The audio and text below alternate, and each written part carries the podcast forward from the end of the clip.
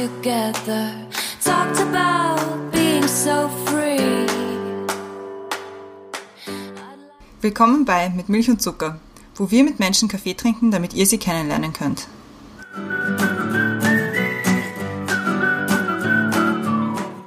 Willkommen zurück bei Mit Milch und Zucker, neue Woche, neue Folge. Mein Name ist Christiane, mir gegenüber sitzt die Brenda. Hi. Hi. Ich habe meinen Einleitungssatz Können wir das verändert. bitte ins Intro schneiden das nächste Mal? Ja, wir werden es jetzt ab jetzt ins Intro schneiden, damit wir nicht immer den gleichen Anfangssatz haben. Aber ich finde jetzt, jetzt nach fast eineinhalb Jahren habe ich es endlich geschafft, uns auch immer vorzustellen. Aber es geht wie immer nicht um uns, sondern Ja. um unseren Gast. Und heute bei uns, und ich freue mich sehr, ist der Thomas. Hallo. Hallo, Thomas. Guten Abend. Hallo. Der Thomas, also damit wir, äh, mit die Hörerinnen und Hörer auch wissen, warum wir uns so freuen, dass der Thomas da ist. Kurz zu deiner Person, du bist 52 Jahre alt und momentan Abgeordneter zum Wiener Landtag und Mitglied des Wiener Gemeinderates Ja. für die NIOS. Kurz zu deiner Vorgeschichte, du warst in einem IT-Unternehmen tätig, hast dich seit 2013 bei NIOS engagiert, warst unter anderem Landeskoordinator, Leiter der Themengruppe Netzpolitik, Organisator der monatlichen LGBTI-Arbeitstreffen und du warst Bezirkskoordinator im 10. Wiener Gemeindebezirk. Und von da kennen wir dich auch, aber dazu später mehr. Von 2015 bis 2018 warst du dann Wiener Landesgeschäftsführer und bist seit 2015 eben im Wiener Landtag und im Gemeinderat. Und deine Themen dort sind unter anderem Petitionen Bürgerbeteiligung, Wohnen, LGBTIQ, Europa und Internationales sowie Kultur. Im Wesentlichen ist das richtig, allerdings nicht seit 2015, sondern seit 27. September 2018. Stimmt, ja. Ich, Genau. ich vergesse das Ich bin immer. der Nachrücker. Ich vergesse das immer. Ich bin der Es Nachrücker. steht, nämlich- es steht im letzten Satz drinnen, aber ich vergesse es trotzdem. Für mich bist du seit 2015 drinnen. Also 17 Monate. Ja. Aber wir, sind mir sehr dankbar, wenn Menschen ihre Vita auf Wikipedia haben, Ja. weil da muss man nicht so stalken. ja. Ja, wobei mir das auch sehr gewundert hat, warum die dann am Tag meiner Angelobung plötzlich da war. Weißt du gar nicht, wer das gemacht hat? Nein, Echt nicht? nein, Ein geheimer. Fan. Wir waren es nicht. ich weiß auch nicht. Also, Shoutout zu demjenigen, der Thomas Wikipedia-Artikel geschrieben Hat uns sehr geholfen. Ja, vielen Dank dafür. Aber warum es uns so freut, dass du da bist, ist, weil wir dich eben schon sehr, sehr lange kennen und auch mal ganz anders kennenlernen wollen. Und wie wir das machen, erklärt jetzt die Brenda, indem sie das Thema erklärt. Hier gleich das Thema. Ich bin gespannt, wir haben so eine Einleitungsquote, ob du die erkennst. Ich glaube schon. Und zwar, unser Thema heute ist, jeder liebt den, den er will und der Rest, der Rest bleibt still. Minefeld LGBTIQ+. Und die, die ähm, Quote ist aus dem Lied Der Tag wird kommen von Markus Wiebusch. Genau, Genau. genau. Das war eigentlich 2014 gab es da ein Geburtstagsgeschenk Ja. von Genau. dir an mich. Äh, von uns. Von euch Ja. äh, eine Tragetasche mit dem Spruch und dann seht zu, was kommt. Genau. Und die Konzertkarten. Und die Konzertkarten, Ja, genau, das war in der. Arena. Ja, genau. das Das war cool. super. Das Ja. ist sehr cool. Also jeder, der das Lied nicht kennt, unbedingt das Video auch anschauen. Das Unbedingt, unbedingt das Ja. Video anschauen. Genau. Und also warum es da wirk- warum es wirklich geht, ist, ist es ein bisschen länger, weil Mindfeeds-Folgen mehr speziell sind, weil wir dir ein bisschen erklären müssen, was unser Hintergedanke ist. Und zwar willkommen in der bin- binären Welt. Frau, Mann, heterosexuell, homosexuell, so aufgeteilt kennen wir uns aus. Und wir geben uns auch Mühe, die richtigen Worte zu finden, wenn es nicht in dieses Schema passt. Aber was ist mit den Menschen, die da nicht reinpassen? Sind alle Mä- Männer, die Röcke tragen, schwul? Sind alle Frauen, die sich nicht schminken, lesbisch? Und darf man eigentlich transgender Menschen nach ihrem echten, unter Anführungszeichen, Geschlecht fragen? Unser Gast heute Thomas und wir freuen uns ja besonders über die Mindfits-Folgen, weil es immer spezielle Menschen, die wir aussuchen, wo wir wissen, wir können offen, offen reden. Wir könnten das auch machen off-record, aber das wäre Fahrt. Weil eigentlich ist es viel wichtiger zu teilen und darüber zu reden. Und deswegen haben wir uns gedacht, wir machen jetzt mit dir eine Mindfits-Folge. Und es gibt, und du bist auch unser Bullshit-Buzzer. Bullshit-Buzzer. Ja, die Christiane wird vorführen. Weil wir geben uns wirklich Mühe, richtig die Fragen zu stellen und es nicht sehr klischeehaft daherzukommen. Aber wenn es zu schlimm wird oder wenn es komplett daneben ist, Dann wäre ich Buzzer. Buzzer. Genau. Wie Dann- wild. dann wär Wasser, ich. Zeug Und an unsere Hörerinnen und Hörer würden wir gern irgendwie ausrichten, bitte mit ein bisschen einer Prise Humor, einem offenen Herzen und Vertrauen, dass wir es gut meinen. Ja. Ja, darum geht es heute. Das ist immer spannend. Malfits-Folgen sind wahnsinnig spannend, weil sie herausfordernd sind. voll, Ja. voll herausfordernd. Wobei das offene Herz immer das Wichtigste ist bei der Sache. Ja, aber es ist, ja, es ist aber, man kann trotzdem, also Ich glaube, das ist auch das Wichtige bei Minefields Themen, und da gibt es ja ganz viele, dass man andere Leute verletzt, wenn man nicht sehr aufpasst. Und deswegen ist es immer wichtig, gleich vorher zu sagen, dass man das alles in der besten Absicht sagt. Ja, ja darum geht's. Aber wir fangen zuerst mit den Questions to go an, um dich ein Gerne. bisschen besser kennenzulernen. Also auch wir, weil viele Fragen können Ja, ich nicht beantworten. Gerne. Stimmt. Christiane beginnt. Bist du bereit? Ja. Radio oder Fernsehen? Ganz klar Radio. Womit kann man dir eine Freude bereiten? Mit Zeit, die man mir schenkt. Inspiration hole ich mir durch. Kunst und Kultur, Museen, Ausstellungen, Bilder, Musik. Würdest du lieber alle Sprachen der Welt sprechen oder mit Tieren sprechen können? Mit Tieren sprechen können ist auch eine Sprache der Welt. Also in, inklusiv alle Sprachen der Welt, auch die der Tiere. Nein, das ist nicht die Frage. Die Menschen fragen oder würdest du lieber mit Tieren, Menschen sprachen oder würdest du lieber mit Tieren sprechen können? Naja, dann nehme ich alle Sprachen der Welt. Wohin würdest du gehen, wenn du unsichtbar sein könntest? Haha, da werde ich viel Schabernack machen. äh, der Fantasie sind jetzt keine Grenzen gesetzt. Ich glaube, ich würde mich in vielen Gesprächen verstecken. Als Kind wollte ich werden. Als Kind wollte ich werden Forscher äh, oder Reisender. Ich wollte eigentlich immer, ich wollte immer irgendwas mit Schreiben, was mit Fotografieren und was mit Me Menschen und Länder entdecken und erkunden. Welches ist der beste Ratschlag, den du je bekommen hast? Hammer gleich. Großstadt oder einsame Insel? Der Großstadt. Was ist das für eine Frage? Das, das hätte ich auch beantwortet. Ich auch. Stadt, Stadt, Stadt. Wenn du ein Video haben könntest von einer Situation deiner Wahl aus deinem Leben, welche Situation wäre das? Von meiner Geburt. Damit beginnt alles. Was könntest du am liebsten? Teleportation, Gedanken lesen oder in die Zukunft sehen? Gedanken lesen. Welches Emoji benutzt du am öftesten?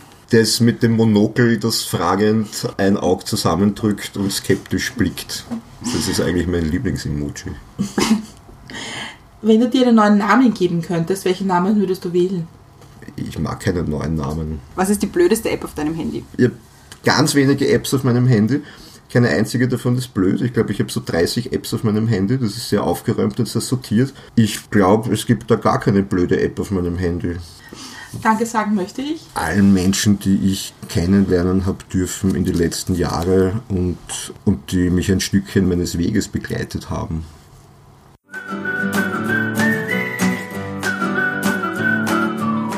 Questions to go gemeistert. War sehr aufschlussreich. Ich, ich fühle mich dir schon viel näher, als würde ich dich besser kennen. Ja, schauen. Aber jetzt also unsere Einstiegs mit Milch und Zucker Frage. Und zwar, was ist oder war ein guter Kaffee für dich? Letzten Freitag war ich in einem meiner Lieblings, ja, war in einem meiner, meiner Lieblingscafés und habe davor in meinen Insta-Stories geschrieben, dass ich dort bin und wer kommen mag, soll einfach kommen.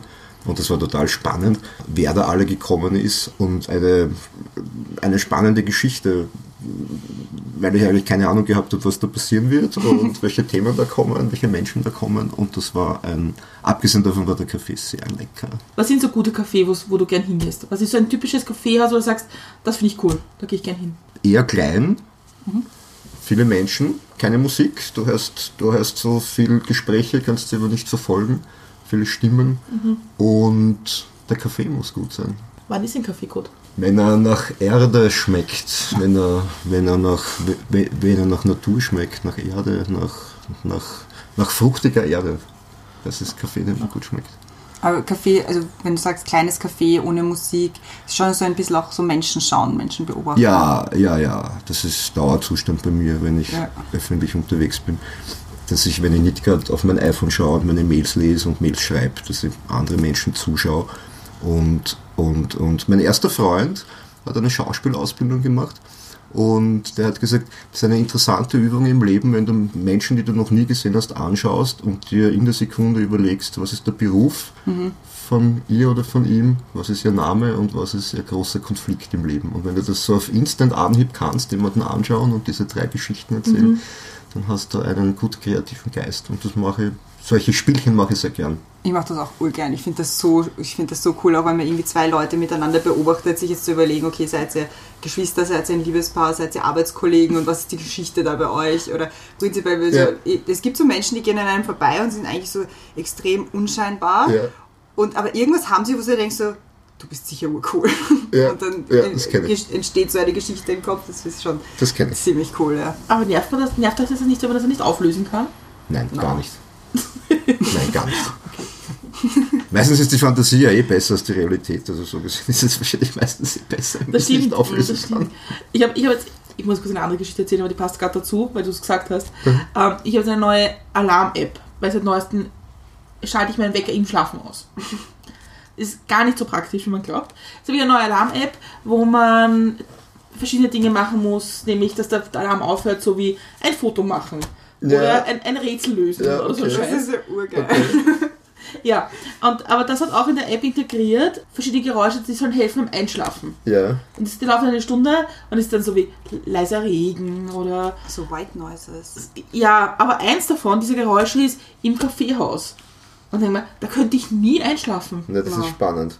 Dieses Klimpern vom, vom Geschirr und so. nein, das könnte ich auch nicht. Aber auf der Suche nach dem Gral, der mich einschlafen lässt, bin ich eben ein halbes Leben, weil Einschlafen ist so eins der Dinge, die ja gar nicht gehen bei mir. Warum? Ganz schwer. Das, das sind viele Spiralen, die sich da im Kopf drehen und Okay. so wirklich ein angenehmes Gefühl ist Einschlafen für mich nicht. Das hat sehr mit Loslassen zu tun, sehr mit Entspannen zu tun, sehr mit passieren lassen, geschehen lassen. Das ist für so einen Menschen wie ich, ist das eher schwierig. Aber liegst du im Bett und du, und du hast irgendwie selbst nochmal im Kreis drehen, was passiert ist oder, oder was du am nächsten Tag machen Ja, das musst? passiert, genau. Ja. Also dieses ständige Durchkneten der, der Listen, die man irgendwo abgelegt hat, Ja, ähm, das passiert eigentlich ständig, wenn es dann still wird, wenn dann der Tag zu Ende geht. Und da habe ich so für mich so das Rezept noch nicht gefunden. Ganz viele sagen Kinderhörbücher, solche Dinge, das funktioniert bei mir alles nicht. also Hörbücher funktioniert super bei Also- mir. Bei mir auch. Gott sei Dank. Ja, weil ich dieses Vorlesen, dieses, diese Art, also Ja. ich, Podcast ist überhaupt kein Problem, kann ich immer beim Autofahren hören. Ja, Hörbücher schaffe ich nicht. weil du einschlafst. Total, also dieses Vor, diese Art des Lesens, Okay. äh, das ist Wahnsinn. Also Okay. das, ist, das ist drei Sätze und das ist Okay. erledigt. Dann musst du aufpassen, dass du heute nicht einschläfst, wenn du die Fragen vorliest. Ja, die meisten Fragen kann ich schon. Okay. Und uns, wir haben, also für die Hörerinnen und Hörer, die jetzt nicht dabei sind, wir haben immer so eine, eine Karte, wo wir uns Fragen vorher überlegen, die wir gern fragen würden. Aus Erfahrung stellen wir von diesen zehn Fragen, die da draufstehen, eine. Ja. Okay. Aber die wird dann meistens sehr ausführlich behandelt. Okay. Weil, weil, weil wir halt schon irgendwie wollen, dass unser Gast, unsere Gästin, je nachdem, Gästin. ja, Christiane-Erfindung. Gästin. Dieses Wort gibt's. Ich habe zuerst auch geglaubt, das ist eine Erfindung und meine Mama hat gesagt, wir sollen es uns eintragen lassen als Markenschutzwort oder so. Bis mein Chef mir dann erklärt hat, das ist ein ganz, ganz altdeutsches Wort, das hat schon mal gegeben. Also nichts mit eintragen lassen. Okay. Shoutout to you, Dinko. Das, da hätte ich alle Wetten verloren. Ich auch, ja. Gästin. Und also wir, dass wir wollen schauen, dass, dass unsere Gäste plural, Gästinnen? verdammt, Ja. Mein Hirn ist heute echt überfordert, äh, dass die den Weg vorgeben können. Und deswegen überlegen wir uns da schon The Themen oder Fragen, dass wir sie auch eine, im Kopf haben. Okay. Das ist so die Geschichte hinter unseren Karten, unseren, wo wir dann immer so verstohlen draufschauen. Ich habe die falsche. Obwohl es, ja eigentlich die Fragen sind, die viel wichtiger sind als die Antworten. Also so ganz generell im Leben. Ne? Findest? Ja, Weil? ja, wir Fragen die Welt verändern und nicht antworten. Eine gute Ja, aber, die, die Fragen leiten ja erst zur Antwort hin. Ja, darum sind sie ja wichtig. Ah ja, stimmt. ich habe gerade falsch gedacht.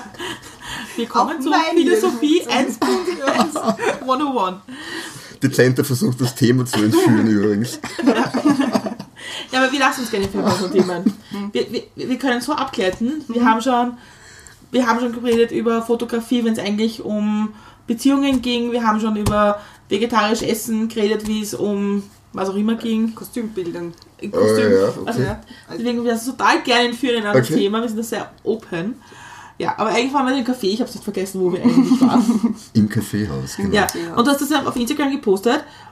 Hat man nicht irgendwie Sorge, wer da antanzt? Nein, weil das ist ja gerade das Schöne dran, Okay. dass du keine Ahnung hast, was da passiert und dass du da offen, dass du da offen bist und sagst, naja, zwei Stunden, schauen wir mal, was passiert. Und waren komplett fremde Leute da? Ja, zwei, die ich noch nie gesehen habe. Ja, Cool. Ja, Das ja. ist cool. Cool. Ja. Danke übrigens an dieser Stelle, dass ihr gekommen seid. Das war super. Ich habe schon vor, dass ich das eigentlich so zu einer Tradition mache. Ist cool. Ja, weil mir das wirklich gut gefallen hat und weil ich auch wirklich gesehen habe, irgendwann war der Zeitpunkt da, wo sich die alle untereinander unterhalten haben. Mhm. Und da hat es mich gar nicht mehr gebraucht, um da irgendwas in Gang zu setzen oder in, in irgendwelche Vertiefungen zu gehen, weil plötzlich haben sie sich von ihren eigenen Projekten erzählt und diese ganzen Puzzlesteine zusammen Thomas, Äh, Connecting People. Ja, und das war irgendwie sehr schön, irgendwann einmal sich da rauszunehmen, zurückzulehnen, einen Kaffee zu trinken und zu beobachten. Und war Okay. das auch so Open-End oder hast du dann gesagt, so, so und für zwei Stunden? Ich habe gesagt, also ich habe für, ich hab für mich zwei Stunden gesagt und es waren dann glaube ich vier. Okay.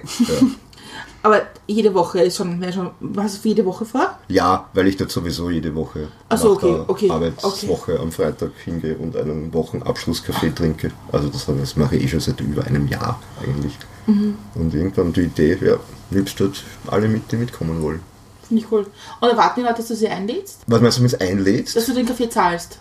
Nein, das habe ich nicht gemacht. Also, Also, das das war auch nicht die Erwartung. Ich, ich habe das mir mit ganz vielen Leuten so eine Diskussion darüber, wenn also, also ab wann, wenn du eine Einladung aussprichst, sagst, komm vorbei, ab wann du praktisch, ab wann das gesellschaftlich erwartet wird, dass du dann auch zahlst. Über das, über das habe ich gar nicht nachgedacht. Hätte ich über das nachgedacht, hätte ich es vermutlich nicht gemacht, Ja.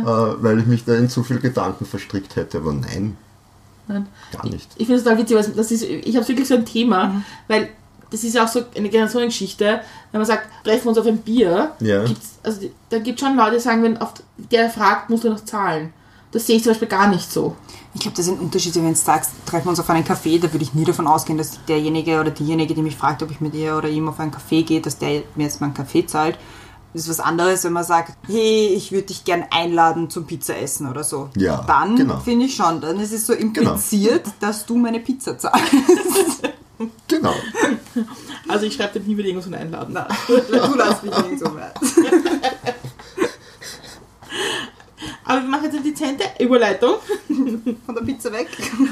zur Community. Ja. Weil, also ich, ich habe es ich hab's ein bisschen gegoogelt, so die, so die Frage nach Stereotypen und Klischees und auch wie die auflöst zur LGBTIQ-Community. Also, abgesehen von, dass mir Schreiben kommen ist bei Seite 3 ungefähr. Wenn es dann, also ich finde es wahnsinnig arg, wie schnell das so bösartig wird bei, bei dem Thema. Wenn man Was Stereotypen genau? wenn man so Stereotypen, wenn man so sagt, was sind so Stereotypen über LGBTIQ? Also ich google das öfters für andere Themen und das ist immer sehr oberflächlich eigentlich. Aber, LGBTIQ geht sofort, auf Seite 3 geht es um, äh, ist das abnormal? Ist das angeboren? Kann man das ändern? Ja, plus die Stereotypen, die ja lange Zeit auch in der Öffentlichkeit gezeigt wurden aus der Community, haben ja auch dementsprechend haben ja auch dementsprechend Charaktereigenschaften gehabt, nicht? Äh, In den Anfang der 90er Jahren in den Sitcoms waren Schwule, irgendwelche feminin gezeichneten, möglicherweise mit Frauenkleidern angezogene, hohe Stimme, kreischende, äh, äh, dieses Stereotyp Ja. gezeichnet. Und das ist halt allgegenwärtig gewesen. Ne?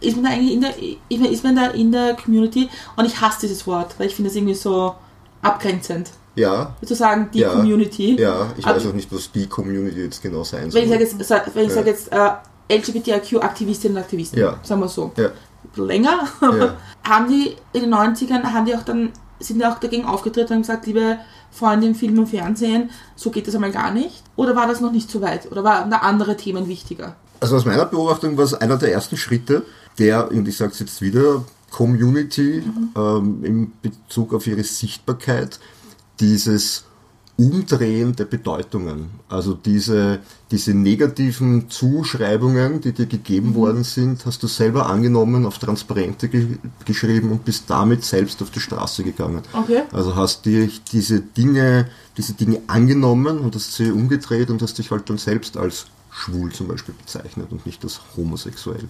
Und hast diese Bedeutungen mit einem, mit einem positiven Turn versucht umzudrehen und versucht selber zu verwenden. Ich verstehe, also einen positiven Spin zu geben der Genau. Geschichte. Genau. Ist eigentlich in Deutsch okay, queer zu sagen? Also ich mag das Wort nicht, aber das hat jetzt wieder mit der eigenen persönlichen Geschichte zu tun und wahrscheinlich auch mit meinem Lebensalter zu tun. Äh, Ich habe auch, mich krampft es auch immer zusammen, wenn jemand das Wort homosexuell verwendet, ähm, weil mich das sehr in meinem Denken von der Bedeutung des Wortes auf Sexualität reduziert. Voll. Ähm, ich verwende immer das Wort schwul. Ähm, Aber ich glaube, da hat jeder aufgrund seiner eigenen Geschichte eine, einen anderen Zugang zu diesen Worten. Das ist eigentlich lustig und Anführungszeichen, dass du sagst, weil wir haben in der, in der letzten Folge mit der Sophie Marie, vorletzten Folge mit der Sophie Marie, genau darüber geredet, dass es sofort immer, also da haben wir über Stereotypen, Schubladendenken geredet, dass es sofort bei Homosexualität, in ihrem Fall bei Lesben, Ja? dann sofort sexualisiert wird. Ja, ja. Weil dann ist es sofort irgendwie diese. Porno-Richtung. Ja, und es gibt halt und, und es gibt halt schon auch ein paar Dinge, die halt auch gar nicht gehen, ne? über die man aber erst nachdenkt, wenn man drauf stößt. So zum Beispiel das Thema bekennender Schwuler oder bekennende Lesbe. Ich meine, bin ich jetzt auf einer, auf einer Polizeistation, dass ich mich zu irgendwas bekenne. Also dieses, dieses, dieses bin ja kein. Straftäter ne? oder Straftäterin, ne? bin ich ja nicht. Ne? Oder, oder das Thema homosexuellen Milieu, das du früher in Zeitungen gehabt hast. Ähm, das klingt ja furchtbar, das klingt wegen einem Tatort. Ne? Ja, ja, weil Milieu ist immer so, so negativ. Oder Homosexuelle und Lesben. Hä? Äh, Lesben sind Homosexuelle. Also das sind so ein paar, ein paar so Dinge, die mir dann auch noch heute aufpoppen, wo ich sage, das geht ja gar nicht. Ja. Ja, äh, ich finde es auch, ich aber auch schwer zu benennen. Weil, weil, weil man eben so aufpassen muss in, in, in, in der Sprache selber, Ja. dass man nicht abgleitet in die und die anderen. Genau. Dass man nicht, dass man anfängt, diese Grenzen zu ziehen in der Sprache. Genau. Plus ein wesentlicher Erfolgsschritt der Bewegung sind ja die Alliierten gewesen. Ne? Oder sind immer noch eigentlich die Alliierten, die jetzt nicht lesbisch, schwul, trans, intersexuell sind, sondern die eine ganz normale heteronormative Sexualität haben, aber halt Verbündete der Community sind. Ne? Oder sich als. Du sind eine ne normale Heterosexuelle. Ja. Wenn ich das sagen würde, Ja. wäre das nicht okay. Ja, für mich wäre das schon okay. Für dich wäre das schon okay. Ja, ja, ja. Aber Aber, du kannst jetzt pingen. Nein, aber das ist schon so eine Grundfrage. Ich meine, Ja. weil es ist ja im Englischen ist es ein bisschen anders, weil das Ja. da spricht er von queer and straight und finde ich, vielleicht weil ich es übersetze im Kopf falsch, weil ich denke mal, irgendwie gerade ist auch so eine Form von normal, Ja. aber ich finde, das Wort normal impliziert immer, dass es ein Abnormal gibt dazu. Ja. ja, dass es andere gibt. Ja. Ja. ja. Aber das ist, und das ist, das meine ich, das ist eben das Schwierige an der Sprache, auch wenn man es wirklich bewusst aufpasst, dass man, trotz, dass man trotzdem andere Leute verletzen kann damit. Das ist richtig. Du musst dich halt erklären.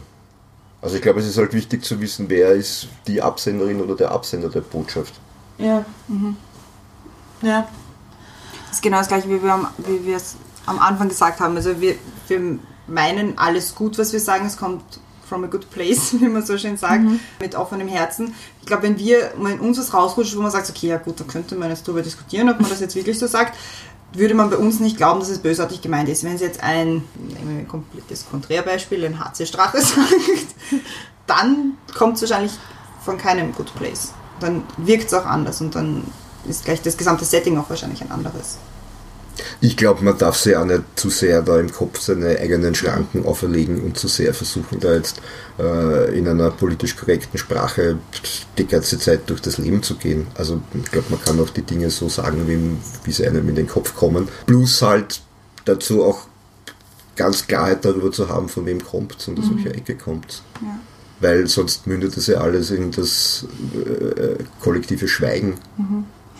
Findest du Also ich denke da, re- also ich denk da relativ wenig eigentlich drüber nach, ob ich jetzt Lesben und Schwule sage und sich da jemand verletzt fühlt, weil halt schwul auch eins der, eins der großen Schimpfworte ist, mit denen wir jahrzehntelang konfrontiert worden sind. Äh, Ich denke da eigentlich relativ wenig drüber nach. Findest du, dass Political Correctness prinzipiell den Diskurs fördert oder eher hindert? Was ist Political Correctness für dich? Dass man jetzt zum Beispiel, also wenn man jetzt auch, auch weggeht von LGBTIQ, wobei das ist dann eher schwer, gut, dann bleiben wir bei LGBTIQ, ähm, dass man eben jetzt nicht zum Beispiel, genau, einfach das Wort LGBTIQ oder die Abkürzung, dann, heißt, dann hast du das Plus vergessen, oder es war zuerst nur LGBTI, dann hast du das Q vergessen. Also dass, dass so genau auf diese Details, die keine Details sind, hingeschaut wird, dass das große Ganze so ein bisschen hinten angestellt wird. Ich glaube, in Zeiten eines Donald Trumps und eines Boris Johnson ist es schon noch angebracht, sich über, über Political Correctness zu unterhalten. Aber wenn es dazu führt, dass die eigene Sprache verstummt oder das eigene Denken verstummt, dass Angst, dass du in das nächste Fettnäpfchen trittst und dass Angst, dass der nächste Satz falsch ist und daher gar nichts sagt, wird es schwer. Da finde ich es hinderlich. Ich glaube, es ist halt, wenn man, es gibt wenig Orte und wenig Gespräche, wo die Christiane und ich äh, privilegiert sind. Ne?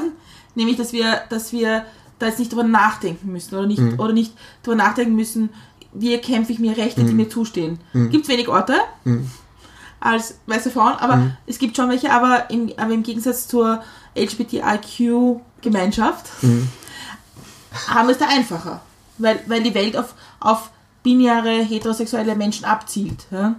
Leider. Ja, auf der einen Seite schon, auf der anderen Seite ist die Geschichte der LGBTIQ-Bewegung halt schon noch eine sehr, ich sag's jetzt einmal, erfolgreiche. Ja, voll. Weil eigentlich haben wir in einer Generation in manchen Teilen der Welt so ziemlich alle Rechte, die wir uns erkämpfen wollten, auch erreicht. In manchen Gegenden nicht oder in vielen Gegenden nicht. Ich glaube, in über 70 Ländern gibt es noch Strafe drauf und in sieben oder acht Ländern gibt es Todesstrafe drauf. Aber ich sage mal, in, in, in, manchen Gegenden der Welt war das doch eine sehr schnelle, sehr erfolgreich zum Ziel geführte Bewegung. Was war so der erste Punkt, wo du auf die Straße gegangen bist? Oder wo du gesagt hast, oder wo du, die, wo du vom, vom 98, die dritte, 96, die dritte Regenbogenparade, 1998, war das erste Mal, dass ich auf die Straße gegangen bin. Sehr nervös. Ja, ja doch, Weil? ja doch. Weil ich nicht gewusst habe, was da passiert, weil ich nicht gewusst habe, wie, wie sind die anderen, die dort so sind. Ich habe mich geoutet 84, da war ich 17, ich habe das heute ausgerechnet, wann das war. Also 84, da war ich 17 und das große Thema nach dem Outing war, es ist eigentlich nichts anderes gewesen als davor, weil wir nicht sichtbar waren oder weil ich keine anderen gesehen habe, die sichtbar sind. Und ich mich danach schon gefragt habe, okay, jetzt ist das Outing erledigt, äh, aber was passiert jetzt? Also wo ist jetzt mein Mann und wo ist jetzt, wo ist jetzt, wo sind jetzt andere? Es hat sich damit eigentlich gar nichts geändert. Und ich habe halt auch bedingt dadurch, dass ich einen, dass mein Outing-Prozess eigentlich ein sehr harmonischer war, ein sehr mit gutem Feedback ausgestatteter war. Das große Thema meines Outings war, nachdem ich mich geoutet habe, ist eigentlich nichts passiert und es war eigentlich nichts anderes als vor meinem Outing. Also ich bin, ich habe weder viel Mensch, viele Menschen um mich gehabt, mit denen ich darüber reden konnte, weil das halt normal war für die. Und es war mein Outing eigentlich sehr enttäuschend, weil es war der Tag nach meinem Outing genauso wie der Tag vor meinem Outing. Für dich selber auch? Oder hast du bei dir gemerkt, okay, jetzt habe ich es ist jetzt nicht so Na, für mich selber auch. bahnbrechend, Na, für mich selber aber auch. Ja, mir ja. ist irgendwie trotzdem leichter? Na, für mich selber auch, weil ich das unglaubliche Bedürfnis gehabt, über ganz viele Dinge zu reden. Und das hat nicht geändert, dass ich mich jetzt geoutet habe, dass ich jetzt über diese Dinge reden kann. Das war sehr eigenartig damals. Und ich erlebe das heute auch noch, äh, weil ich immer wieder Menschen treffe, die gerade in dem Outing-Prozess sind, wie wichtig das ist, nicht nur sich zu outen, sondern dann auch noch Orte zu haben, wo du einfach über, über deine Seelenlandschaft reden kannst. Und über die Konflikte und über die Themen reden kannst. Wir waren bei der Regenbogenparade 98. 98, genau. Wie war das? Also es hat jeder Bilder im Kopf, wie die Regenbogenparade jetzt ausschaut. War das genau gleich oder war das Also- war das weniger cool? Also die Regenbogenparade war immer schon, also 96 war die erste, heuer haben wir die 25. und die Regenbogenparade war eigentlich immer schon eine, ich sag, Mischung aus politischem Statement auf der einen Seite, also Demonstration auf der anderen Seite, auf der anderen Seite, aber auch ein Ausdruck der bunten Lebensfreude, wo halt an einem Tag im Jahr die Ringstraße in die entgegengesetzte Richtung, also andersrum, unter Anführungszeichen uns gehört. Und das war von Anfang an eigentlich die Idee der Regenbogenparade, auf der einen Seite einen, einen, eine, ein, ein politisches Statement abzugeben und auf der anderen Seite aber auch Spaß und Freude und Lebensfreude zu zeigen. Und ich habe eigentlich heute immer noch das Gefühl, für mich ist es heute immer noch beides. Ich halte es auch für ganz wichtig, nicht zu vergessen, dass es da auch eine politische Botschaft dahinter gibt. Ähm, und dass das nicht selbstverständlich ist, dass wir, dass wir auf die Straße gehen und das Leben feiern. Es ist ja auch oft ähm, das ein Argument der Gegner von Regenbogen, von der Regenbogenparade oder generell von, von Gegnern der LGBTIQ-Szene, ähm, das ist ja nur eine riesengroße Party und das ist ja nur eine Entschuldigung dafür, dass man jetzt einmal den Ring absperrt und feiert bis in der Früh. Was es ja nicht ist. Na, was es nicht ist. Ja. Und was je, jede und jeder, der da mal dabei war, glaube ich, auch spürt und merkt und sieht ähm, und sich dadurch mit den Menschen unterhält. Ja. Ich denke auch, ich meine, das finde ich, das finde ich ja spannend, dass ja ganz viele, ganz viele Leute, die, die sonst ja keine Berührung haben Ja. mit Schwulen, Lesben, Transsexuellen, whatever, dass sie da aber extra hingehen und sagen, okay, da will ich jetzt teilhaben dran. Ja, und auf der anderen Seite umgekehrt ist das auch, ist, ist das auch einer der wichtigen Punkte im Kampf um die Gleichstellung, diese Sichtbarkeit. Weil dieses tabuisierte, anonymisierte, solange ich niemanden kenne und der da betroffen davon ist, unter Anführungszeichen, das oder? ist wieder so ein, das ist wieder so ein Bullshit, das ist wieder so ein Bullshit-Wort, ähm, ist das was sehr nicht Greifbares.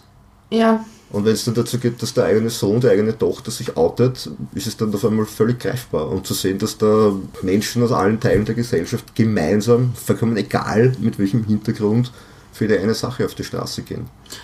Und es gibt ja auch viele, es gibt ja auch viele Länder, wo diese Dinge auch stattfinden, wo die Sichtbarkeit einfach nicht da ist. Ne? Wenn du auf irgendwelche Prides gehst in, in Budapest äh, oder alles, was östlich oder vieles, was östlich von Wien stattfindet in Europa, da ist das ja eine, eine gängige Strategie, das Ganze so großflächig abzusperren, aus Sicherheitsgründen, dass du ja keine Sichtbarkeit mehr hast und dass diese Sichtbarkeit nicht da ist. Und die Sichtbarkeit ist halt einmal ein ganz, ein ganz grundlegender Teil. Zu sehen, das sind Menschen, so wie alle anderen auch. Ja. Ich, wir, haben das, wir haben das auch in der Folge von der, von Sophie Marie ein bisschen diskutiert, weil ich einfach ein, ein gewisses Unverständnis habe, nein, ich habe ein wahnsinniges Unverständnis, warum Leute so wahnsinnig interessiert, wer mit wem ins Bett steigt.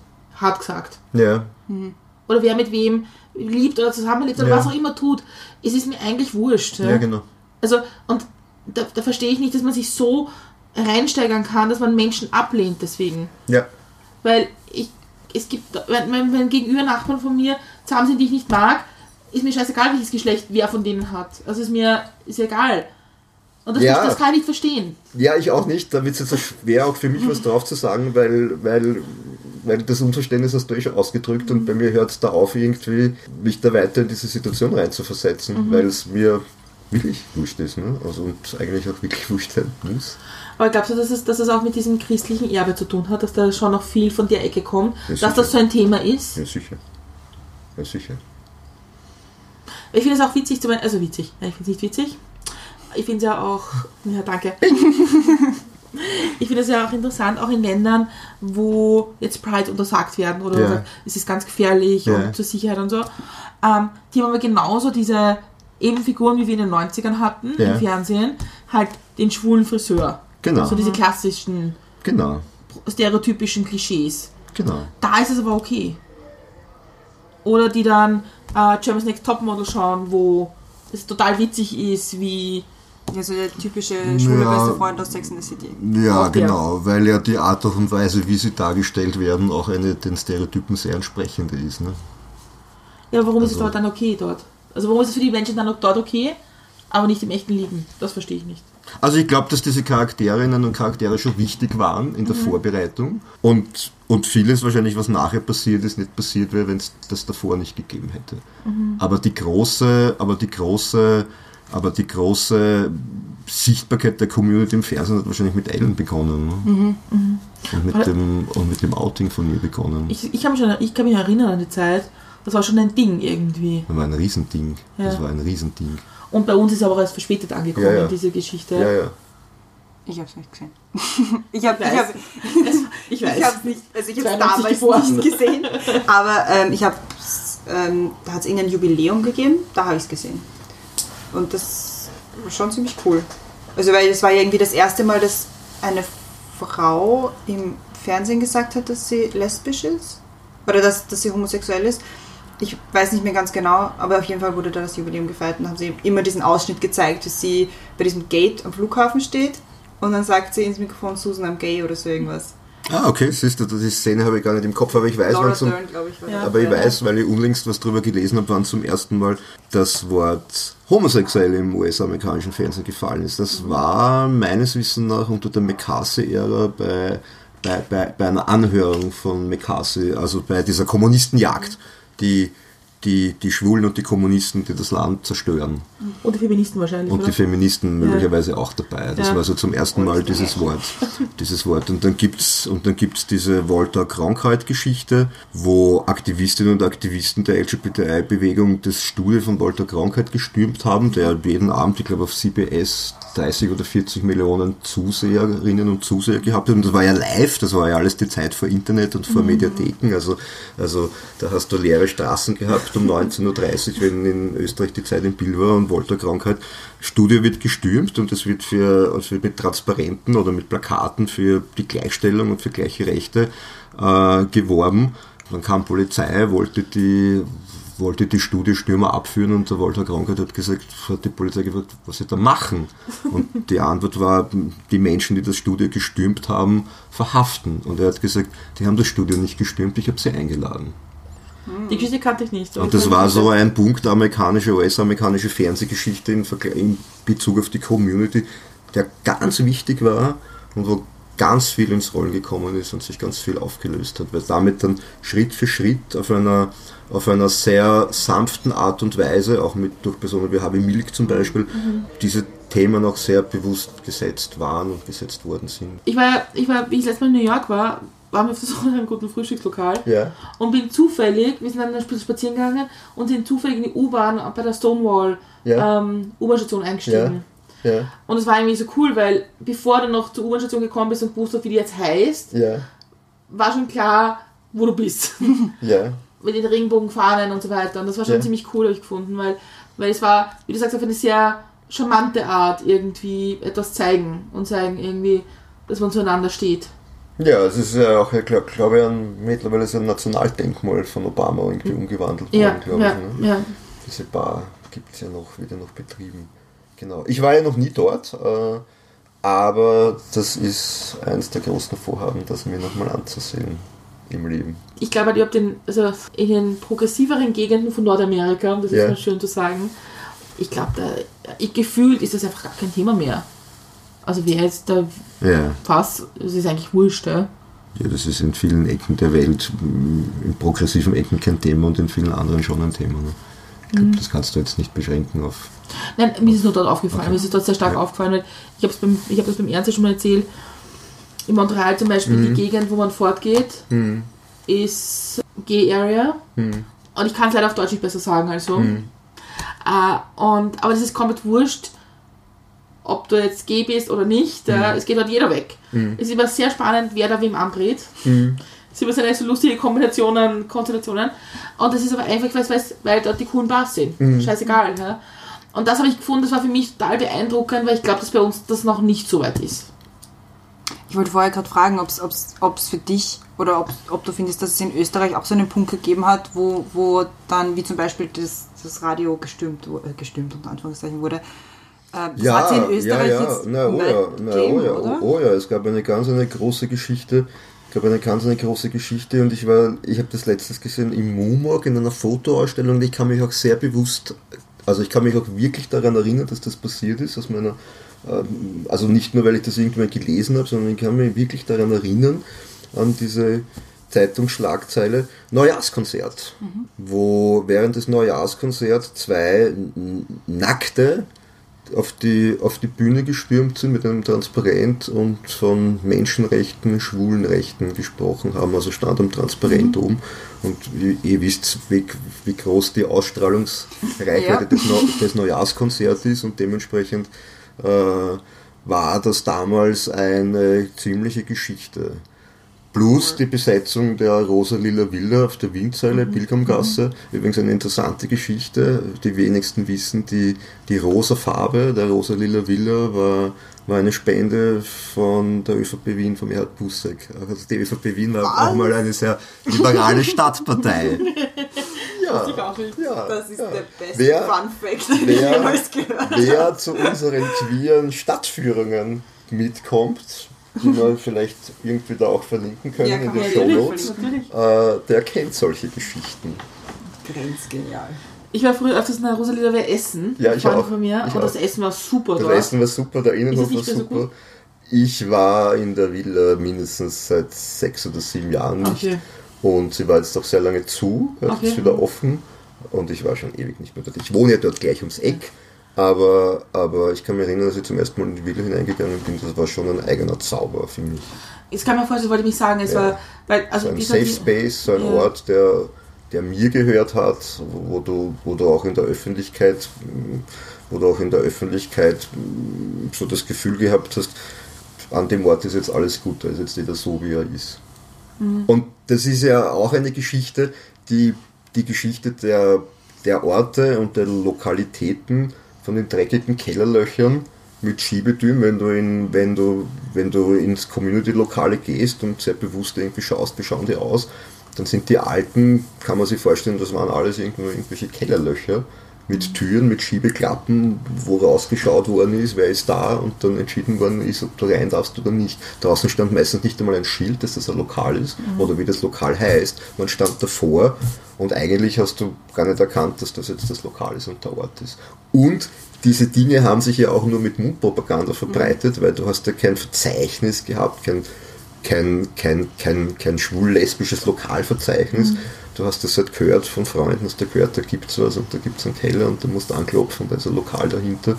Und das hat sich dann geändert, indem ein paar Menschen die Idee gehabt haben, es gibt, sie machen jetzt, sie machen jetzt in der Berggasse, das ist das, das ist das, das, ist das Berg mit dem, mit, mit dem Löwenherz daneben, mit der schwul-lesbischen Bücherei, Bücherei, Buchhandlung besser gesagt, sie machen ein, ein Lokal für die Community mit riesigen Fensterscheiben, äh, wo viele gesagt haben, ja, ihr seid komplett wahnsinnig, weil niemand wird in dieses Lokal gehen, weil da wird man ja gesehen, wenn man da drin sitzt. Und das Schöne war, binnen kurzer Zeit war das der Treffpunkt der gesamten Community, die mit Stolz in diesen, das waren die beliebtesten Plätze, die hinter den Fensterscheiben, äh, weil der Stolz, endlich in der Öffentlichkeit sein zu können, gesehen zu werden, hat sich die ganze Community am Sonntag zu einem Frühstück getroffen. Da gab es das Pariser Frühstück, das weiß ich noch, das war ein Baguette mit einem Kondom. Das, das Pariser Frühstück. Und hat sich, da, da haben sich alle getroffen, die, die du irgendwie gekannt, gekannt hast vom Fortgehen und sind ins Berg frühstücken gegangen oder sind ins Berg gegangen. ich, ich war mal mit zwei, drei Freunden im, im Berg und es war eine, der, der interessante, eine wirklich interessante Unterhaltung, die mich jetzt total Mhm. gepasst, weil, also wir waren zu viert und einer davon war schwul. Mhm. Und der hat immer gesagt, ihr Heten. Ihr Heten. Ja, Ja. das sage ich auch ab und zu sehr gerne zu meinen Hetenfreunden. genau. Und das auch schon ein paar. Aber wir hatten eine wirklich Diskussion, Ja. wenn er zu uns am Tisch Heten sagt, Ja. warum wir nicht Homo sagen dürfen. Äh, Darfst du? Nein, er befunden, nein, wir dürfen das nicht. Okay. Also zu mir dürft ihr das sagen. Nein, Ich aber weiß ja, von wem es kommt. Ja. Ja, es ist, es ist, es ist, war eine sehr lustige Diskussion. Es war eigentlich, es war, und das meine ich ja die Prise Humor dabei, dass Ja. jeder jetzt gewusst hat, man will den anderen nicht verletzen. Ja. Ja. Aber da sind, wir, da sind wir fast schon in der Überleitung zu einem anderen Thema, nämlich so dieses Thema äh, Lesben und Schwule. Ne? Das, ist ja, das ist ja auch eine ganz eine schwierige Geschichte. äh, Eine ganz eine schwierige Geschichte. Die Community, so sehr sie darunter leidet aus oder gelitten hat oder leidet, ausgegrenzt zu werden, so sehr ist sie ja auch immer wieder eine selbstausgrenzende. Ja. Das geht von diesem Schönheitsidealbild, Ja. dass du, das sich eigentlich über die Jahrzehnte durch die Community durchzieht, äh, von dem Fitnesstrend, wie, wie ich angefangen habe zu daten, sage ich mal, war so in dieser, in dieser Welt der, der Mitte der 80er Jahre so, ja, Männer mit Bauch, mit Brille, mit Bart sind unsexy. Oder alte Männer wahrscheinlich. Und, oder alte Männer. Und das zieht sie ja auch durch, diese Stereotypen und teilweise auch dieser Rassismus, das zieht sie ja auch durch, auch bis heute durch. Du packst nur, du packst nur, ich, ich hab's nicht mehr, aber zu der Zeit, wo ich noch irgendwelche Dating-Apps verwendet habe, es war voll von, war voll von Feindlichkeiten anderen gegenüber. Ja, das war auch so, weil du das ansprichst. Ja, ich, ich war, wir waren nicht mal essen mit zwei, zwei schwulen, schwulen Pärchen, Freund, Freunden von mir und mein, meiner lesbischen Cousine mit ihrer Frau. Wir waren gemeinsam in Wien essen. Und sie haben, sie haben das, die Österreicher haben das sehr witzig gefunden, sie gesagt haben, das ist für Österreich sehr untypisch, dass man das macht. Ja. Weil das teilt man, man bleibt Männer unter sich und Frauen unter sich, jetzt hart gesagt. Und, und die haben halt gesagt, na, für sie ist das eigentlich total normal, ja, weil man, Ja. doch, man hat doch die gleichen Anliegen. Ja. Ja, das hat lange gedauert. Also das hat lange gedauert, bis es da zu einem Bewusstsein gekommen ist und dergleichen Anliegen hat. Vielleicht hat es aber auch damit zu tun, dass du halt von außen so einen immer unter so einem Druck gestanden bist, äh, dass du irgendeinen anderen Menschenkreis gebraucht hast, den du selber unter diesen Druck setzen konntest. Vielleicht ist das so eine psychologische Ausgleichsreaktion. Du brauchst immer andere, auf, denen, auf die du hintreten musst oder kannst, damit es dir selber besser geht. Ich weiß es nicht, woher das mhm. kommt aus der Psychologie heraus, aber aber als ich begonnen habe wegzugehen, war das strictly getrennt eigentlich. Also du hast kaum, du hast kaum auf, in klassischen schwulen Orten Lesben gesehen und umgekehrt gab es das Orlando im 6. Bezirk, wo keine Männer zum Beispiel rein durften. Sowas kenne ich heute gar nicht mehr. Also es gibt Lokale, wo, wo nach wie vor keine Frauen rein dürfen. Ähm, das sind aber reine, ich sage jetzt Fick-Lokale. Mhm. Und sonst kenne ich es eigentlich nicht. Aber zum Beispiel, so, sagen wir, okay, das ist ein normales Lokal, wo, wo das bekannt ist in, in der Community als eher für Männer ist, also für ja. schwule Männer. Und wenn da jetzt Frauen hingehen würden, egal welche Sexualität, ja, ja.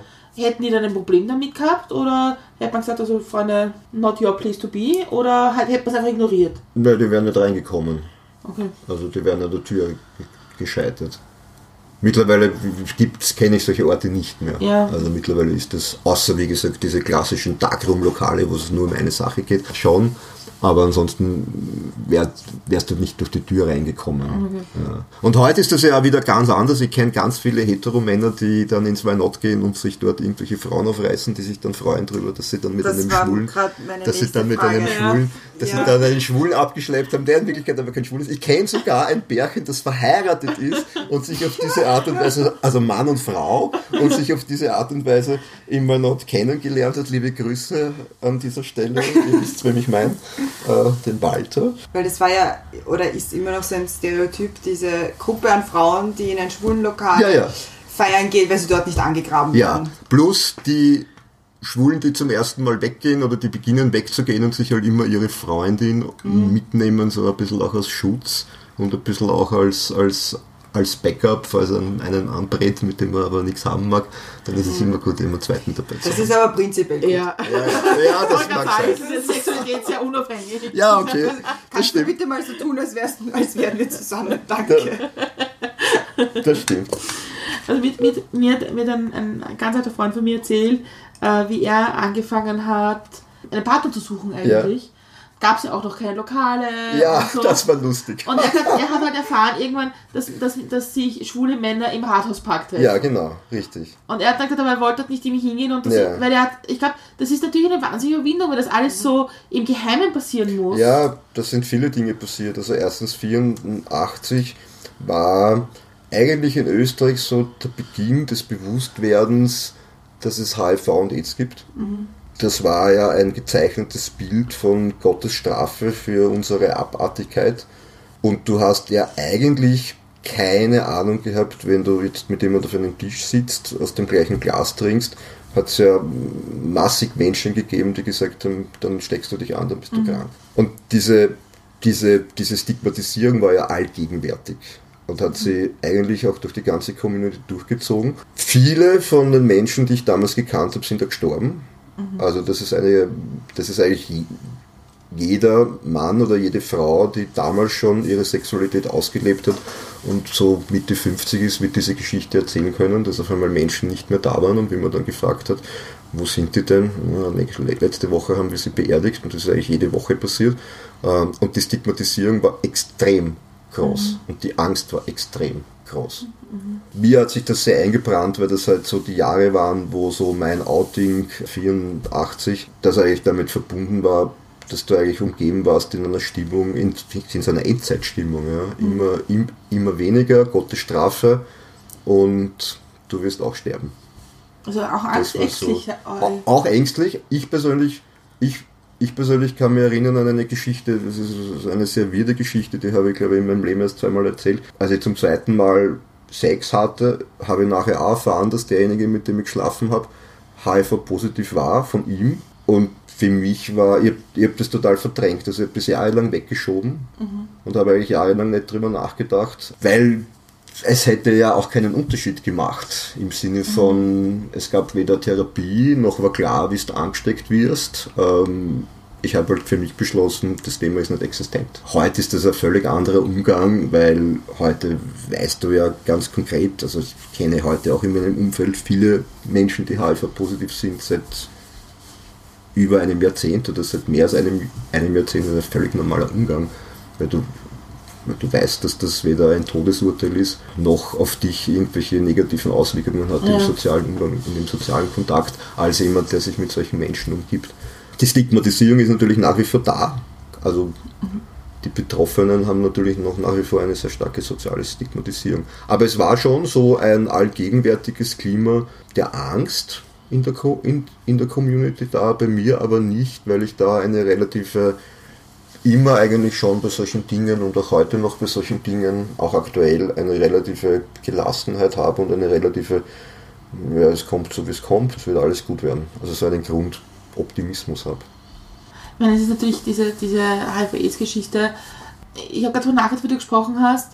weil Ich, ich habe vorher schon darüber nachgedacht, weil ich mir gedacht habe, eigentlich der erste große Film, der Mhm. Mainstream war. Im ersten Moment war Brokeback Mountain, der mir eingefallen Mhm. ist, der irgendwie, Ja, Philadelphia, das dritte Philadelphia. genau, Philadelphia Ja. war. Aber Philadelphia, eigentlich im Nachhinein betrachtet hat es ein bisschen negativ, also ein bisschen, nicht negativ, aber ein bisschen einseitig konnotiert. Ja, Weil es war schon, okay, jetzt haben wir das erste Mal zwei schwule Männer, ein Paar im Fernsehen, Ja. aber einer von denen muss schon krank sein. ja, ja. Also das kann man jetzt nicht so. Ja, ja. Obwohl auch diese, auch diese Filme waren oder sind sehr wichtig in der, in der Erzählung, in der Erziehung, in der Aufklärung. Und im Zeigen. Du hast es vorher erzählt von deinem Outing, dass du mit 17 nicht geoutet hast, danach war es irgendwie Mhm. nicht viel anders. Glaubst du, dass es heute anders ist? Dass es da schon andere Mechanismen gibt? Naja, also ich glaube, dass du, dass du heute, dass du heute, wenn du dich heute outest, dass Jugendliche, glaube ich, dass du völlig andere, in völlig, sehr schnell in völlig anderen Netzwerken drin bist. Du hast Dating-Apps, das ist jetzt ein völlig anderes Thema, ja, diese Geschichte mit Menschen mit rechts und links Swipen irgendwie auszusortieren, schrecklich. Und ich sehe auch ganz viele schreckliche negative Dinge, die diese Dating-Apps mit sich bringen. Äh, auch in der Art und Weise, wie die Menschen dann, die, dieses Dinge, die diese Dinge verwenden, oft auch im echten Leben, also es ist ja das echte Leben, die, die Dating-App, aber auch in ihren sozialen Beziehungen agieren, fürchterlich. Ich würde ja nie in einem Lokalgespräch anfangen, wie sie angefangen werden auf solchen Dating-Plattformen. Das ist ja, das ist ja jämmerlich in Wirklichkeit, zwischenmenschliche Katastrophe und eine Zurückentwicklung von jeglicher menschlichen Empathie in Wirklichkeit und von jeglichen und von jeglichen Mitfühlen in Wirklichkeit.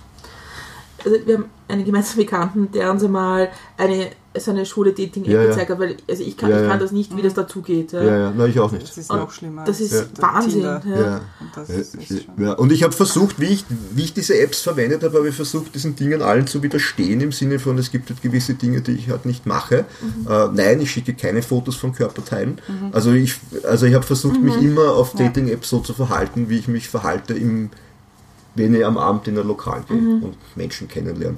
Aber da brauchst du halt die Dating-App nicht, weil dann spricht eigentlich keiner mit dir. Weil Ja. genau das eine dürfte, ist ja scheinbar das Thema und nur das eine. Ja, es, in Wahrheit geht es nur Ja. um Ja, eine Nummer, ja genau. oder? Ja. Ich meine, ich, ich frage mich immer, Ja, genau. das, aber das ist, ist halt natürlich Und das ist jetzt noch die Frage, und das ist jetzt die Frage, wenn das jetzt deine Frage ist, ist, ist das irgendwie so typisch schwul, irgendwie, so dieses Aufreißen oder so? Ich, ich, Das da, da, ich wollte es ein bisschen anders sagen. Ich wollte es ein bisschen sagen, nämlich das, was, glaube ich, in heterosexuellen Belangen oft fehlt, nämlich eine gewisse Sexpositivität, dass man auch darüber Ja. reden kann und dass Ja. es okay ist. Also, Ja. also wer sich eine schnelle Nummer auf einer Dating-App ausmachen will, feel free to, ja? Ja, ja, genau. whatever. Also es kann ja auch okay sein. Also ich glaube, ich, gefühlt ist es auf diesen schwulen Dating-Apps extrem, Ja. was es in der vielleicht heterosexuellen Dating-App-Seite zu wenig ist. Ich So kenne die heterosexuelle. Dating-Seite nicht, aber Ja, ah, ja. Es ist schon sehr direkt und das finde ich, Hm. finde ich te- teilweise, wenn man das, wenn man das möchte, okay. Hm. Ja. ich hatte noch nie ein heterosexuelles Date und darum weiß ich das nicht. Hätten wir das auch geklärt. Hätten wir das auch geklärt? Ja, ist so. Born that way. Wir kommen eigentlich zur nächsten großen Große Frage. Frage. Ja. Ist immer gut, wir reden eine Stunde, dann sagen wir so, und jetzt kommen wir zur zweiten Frage. Okay.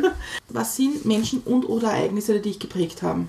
Also auf der, auf der großen Ebene des Eintretens für Rechte von Lesben und Schwulen ist es, ist es und wird immer sein Harvey Milk, der, der der erste von uns war, der in ein öffentliches Amt gewählt worden ist und der für mich heute noch eine unglaubliche Inspiration ist, wenn ich mir, wenn ich mir Reden, Videos, kann man sich alles auf YouTube Gott sei Dank noch anschauen, wenn ich mir solche Dinge anschaue, erde ich mich und weiß ich, warum ich das tue, was ich tue. Und für meine persönliche Entwicklung war mit Sicherheit mein erster Freund, der viele, der viele mm, Dämonen in mir, die jetzt nicht unbedingt mit meiner Sexualität zu tun haben, aber mit mir als Person zu tun haben, wie meine, meine Hassliebe zu meinen Sommersprossen, die ich überall äh, auf meinen Händen und in meinem Gesicht habe, die früher viel schlimmer waren.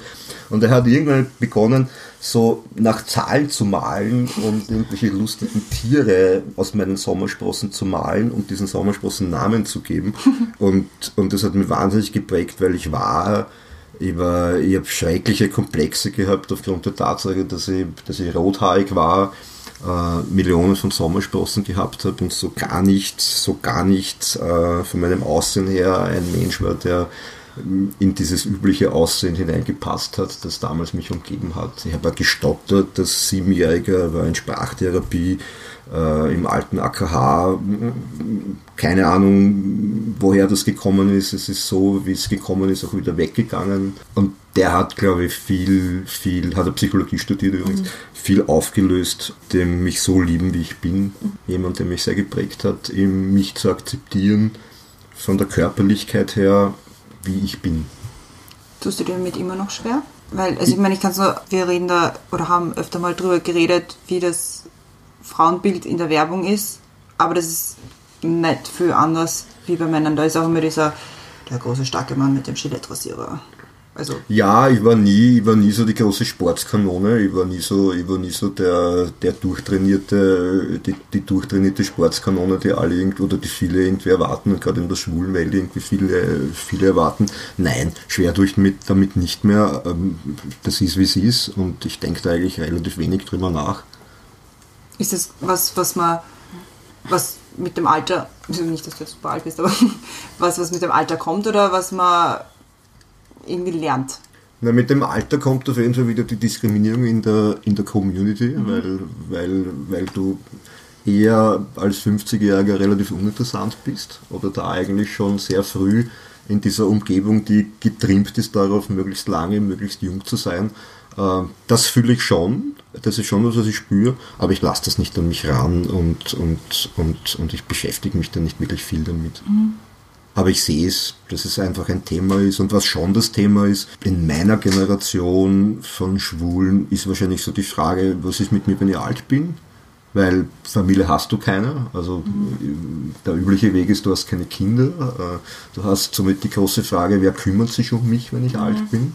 Äh, das ist auch der Grund, warum, oder wahrscheinlich einer der Gründe, warum für mich halt Freundschaften noch so was Wichtiges sind und auch vielleicht Familienersatz auch sind. Aber aber auch da habe ich ein bisschen einen fatalistischen Zugang, weil ich eigentlich kaum darüber nachdenke, äh, geht es mir gut in zehn Jahren, weil ich mich mehr damit beschäftige, dass mir heute gut geht. Und eigentlich mehr so einen fatalistischen Zugang habe, ne, das werden wir dann in zehn Jahren sehen. Mhm. Also ich mache mir da keine großen, also ich mache mir nie große Sorgen über was ist in einem halben Jahr, in einem Jahr und wo bin ich da und was mache ich da. Und so Zukunftsängste. Ich bin da sehr, ich bin da sehr, Leben war für mich immer Veränderung und Veränderung bedarf eine gewisse Offenheit für Veränderung. Ich habe mich auch immer als jemand gesehen, der so ein Agent of Change ist, andere auch dazu bewegt, dass sie sich verändern und, und, und so gesehen, das ist alles ein Fluss, bewegt sich weiter und, und, und manchmal kannst du das steuern, die Welle, manchmal kannst du sie nur reiten das ist ja das Spannende und das Schöne. Also man muss nicht immer alles genau wissen, was passiert. Man muss nur offen sein und dann wird es gut sein. Das ist ein, ein wirklich guter Ansatz, finde ich auch. Mhm. Ich meine, du hast natürlich recht, ich, aber mit, den, mit dem Älterwerden und alleine sein und irgendwie nicht wissen und so. Aber ich glaube, in der heutigen Gesellschaft ist ja sowieso ein Thema, weil es ja immer mehr alleinstehende Menschen gibt. Ja, ja, klar. klar. Also es, es trifft, also es ist wieder eigentlich sexualitätsunabhängig. Genau, klar das ist eine Entwicklung in der Gesellschaft einfach, auf die man wahrscheinlich schon noch schauen muss irgendwie.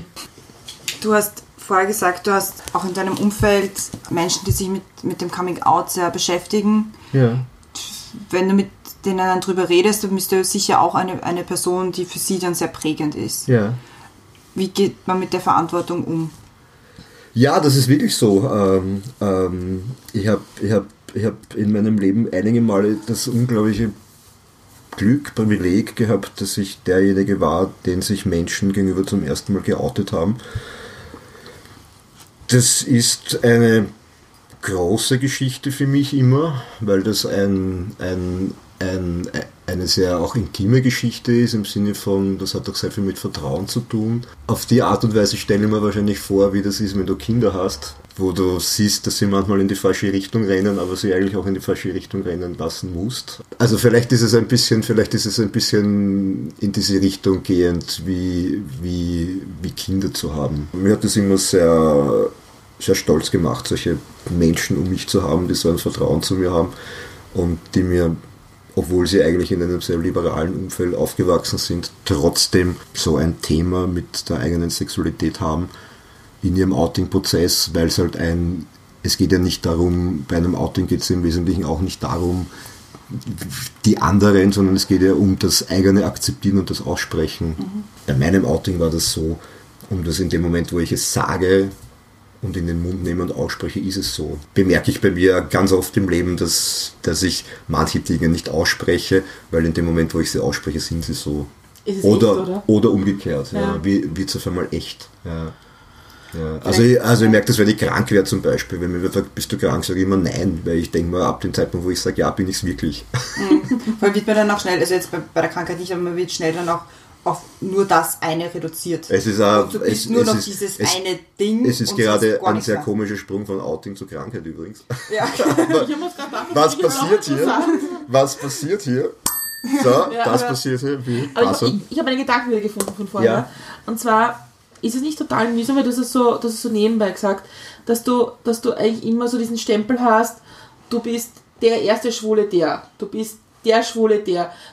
Also ich glaube, in ganz vielen Bereichen wird das dann hervorgehoben, wo man denkt, eigentlich ist mir das auch, also sollte das eigentlich wurscht sein. Ja, aber, aber, aber ich finde das schon gut. Findest du es gut? Ja, ja. Also ich finde Role Models und Vorbilder wichtig. Mhm. Ich finde es deshalb wichtig, weil ich mir immer die Frage stelle, was hätte mein 15-jähriges Ich gebraucht, mhm. dass ich mich mit 16 geoutet hätte und nicht mit 17? Und was hätte ich damals gerne für Menschen gehabt, zu denen ich aufschauen kann und wo ich sagen kann, wenn der das sagt, wenn der das ist im Fernsehen, in der Politik, im Spielfilm, der Schauspieler, die Schauspielerin, dann ist das okay, dass ich das auch bin. Mhm. Eigentlich das erste große Public Outing, an das, mich, das ich mich erinnern kann. In Österreich? Ja. ja. War Alfons Heider. Da bin ich, ja, ja, genau. Schon, oder? Ja, genau. Und ich kann mich erinnern, da war dann eine, eine recht knapp danach eine, eine, die Abschlussveranstaltung von Heidi Schmidt für die Bundespräsidentschaft. Ja. Und er ist aufgetreten und ist auf die Bühne gegangen und gesagt, ich trete ein für Heidi Schmidt, damit es ein bisschen wärmer wird in Österreich. Ja. ja. Und ich habe mir gedacht, er hat es lustig gemeint, aber ich habe es in der Situation nicht lustig gefunden. Na, war auch nicht lustig. Und, und also ich habe das auch so empfunden. Ich habe auch so empfunden, dass mit dem Auftreten des Liberalen Forums zum ersten Mal mhm. dieses Thema auf die politische Tagesordnung ja. gesetzt worden ist. Ja. Und, und das hat mich schon auch damals sehr fasziniert. Es war total interessant. Es war Wahlkämpfe entspannend, mhm. weil es war ganz schwierig, damit umzugehen. Mhm. mhm. mhm. Das war übrigens zum ersten Mal, das war übrigens zum, zum ersten und zum einzigen Mal in meinem Leben, dass ich eine fast körperliche negative Erfahrung aufgrund meiner Sexualität gemacht habe. Ich bin bei irgendeinem Wahlkampfstand in den 90er Jahren, liberales Forum im sechsten Bezirk, da muss ich ja heute drüber lachen, wenn ich mhm. das sage, angespuckt worden. Mhm. Weil ich meinen damaligen Freund geküsst habe auf der Straße. Nie wieder sowas passiert, weder Körperlichkeit noch, noch irgendwas anderes. Blöde Kommentare. Ja. ja, blöde Kommentare, weiß, weiß ich nicht, das interessiert mich auch nicht sehr. Also, also wir waren damals auf Heide Schmidt in, in Klagenfurt und die hätte, war der Heide Schmidt ja ganz, hat ein ganz negatives irgendwie so ein, so ein Bild gehabt, weil sie ist ja die Böse gewesen, die von, vom Jörg Heider weg ist mhm. und so damals. Und wir sind auf der Straße gestanden, es war Ostern. Und die Leute haben angefangen mit Ostereier nach uns zu werfen, die Wahlkampfhelfern. Und wir sind dann so gestanden, also zwei von den Kollegen sind da, haben halt Flyer verteilt, was auch immer. Und es ist ein älteres Ehepaar vorbeigegangen und sie hat ihn schier beschimpft, also sehr homophob. Und er, er hat sogar, bis sie ein bisschen an ihm vorbei war, und hat gesagt, an ihrer Stelle hätte ich ein bisschen auf ihren Mann aufpassen. aber weil du, Das war eine weil, gute Reaktion, habe ich ja, gefunden. ja, ja, aber weil du vorher über Outing gesprochen hast, da habe ich, da habe ich zwei, zwei in meiner persönlichen Geschichte oder eigentlich auch in meinem persönlichen Umfeld, zwei Sachen, die, die eine sehr große Befreiung waren. Das eine war das, das Thema Mobilfunkanbieter. Plötzlich hattest du, das, hattest du ein Handy und das war natürlich Freiheit, weil das war natürlich nicht die Telefonnummer, äh, äh, die dann vielleicht verbunden ist, dass vielleicht Mama und Papa abheben, sondern das war Ja. deine eigene Telefonnummer. Das war eine irrsinnige Befreiung in der Community. Und das zweite Thema, es gab dann irgendwann einmal, viele kennen es wahrscheinlich nicht mehr, den Bazaar. Ja. Und der Bazaar war eine zweimal in der Woche erscheinende Anosen-Zeitschrift, wo von Autoreifen bis zum Gartenzwerg äh, alles äh, dargeboten worden ist. Und da gab es eine Rubrik, eine am Anfang kleine Rubrik, er sucht ihn. Äh, und das war ja dann auch noch verbunden damit, dass du davor auf ein Postamt gegangen bist, dir ein Postfach ge ge genommen hast, weil du natürlich in die Kontaktanzeige nicht deine Adresse geschrieben hast und du bist auf das Postfach gegangen. Kann mich erinnern, bin ich auch auf das Postfach gegangen und meine Gedanken, wenn ich da als junger Mann in dieses Postamt reingehe, mir ein Postfach nehme, ist das völlig klar, dass mir alle sofort dort anschauen, ah, der ist schwul, weil der nimmt sich ein Postfach. und dann hat man sich Briefe hin und her geschickt und nach dem dritten, vierten Brief äh, hat man sich dann irgendwo getroffen. Das ist Wahnsinn, oder? Das kann man sich gar nicht vorstellen. dass Ja, das kann man sich gar, nicht so vorstellen. lange her das, ist. das kann man sich gar nicht vorstellen. Aber eigentlich- Völlig absurd. die Person, das wäre total interessant mal nachzuforschen, die Person, die beim Bazaar damals gesagt hat, wir machen eine Kategorie bei den Kontaktanzeigen, er sucht ihn. Wäre interessant, aber auch Das stimmt. mutig eigentlich. Das stimmt. Weil das war, Das stimmt. Aber etwas sehr, also damals etwas sehr Befreiendes und, und, und irgendwann später waren dann seitenweise ja. diese Inserate mit sehr lustigen Namen, die sich die Menschen gegeben haben. Weil das war auch ein, das war auch ein Punkt, dass du am Anfang in der Com- Community, wenn du weggegangen bist und Leute kennengelernt hast, da hat ja jeder irgendwas dahergeredet von wegen, wie er heißt und wer er ist und, und teilweise auch mit sehr konstruierten, mit sehr konstruierten Biografien anfänglich. Ne? war, das, war das damit verbunden, dass man vielleicht Angst hatte oder befürchtet, eine Befürchtung hatte, dass man die Leute jetzt im Job vielleicht irgendwo trifft und dass es sich negativ auswirken könnte? Ja, sicher. Ja, sicher. Und es war auch damit verbunden, dass du, dass du möglicherweise an Orten warst, wo Polizei reingekommen ist und halt alle Ausweise kontrolliert hat und halt aufgeschrieben hat, wer da alle drin ist. Und es ist auch ein Teil der Geschichte der Community, dass ja auch Menschen dann über Fotos, über Zeitungsberichte auch geoutet worden sind, einen Job verloren haben und eigentlich ihre Existenzen vernichtet worden sind.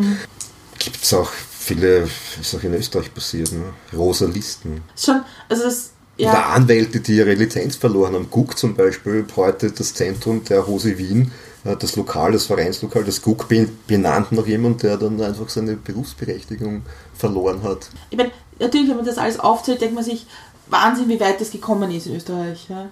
Aber ich, nehm- aber ich glaube trotzdem, dass es noch nicht, der Prozess der Gleichberechtigung nicht vollendet ist. Nein, Aber was sind so Dinge, wo du sagst, dafür kämpfen wir jetzt? das gleiche, was wir gekämpft haben vor 40 Jahren. An, die, an, an der Anerkennung Ak eigentlich. Akzeptanz. Ja. Also mir geht es ja auch nicht um Toleranz, mir geht es immer um Akzeptanz. Das, ist, das kann aber nicht von außen passieren. Das ist ja eine innere Haltung und eine innere Einstellung.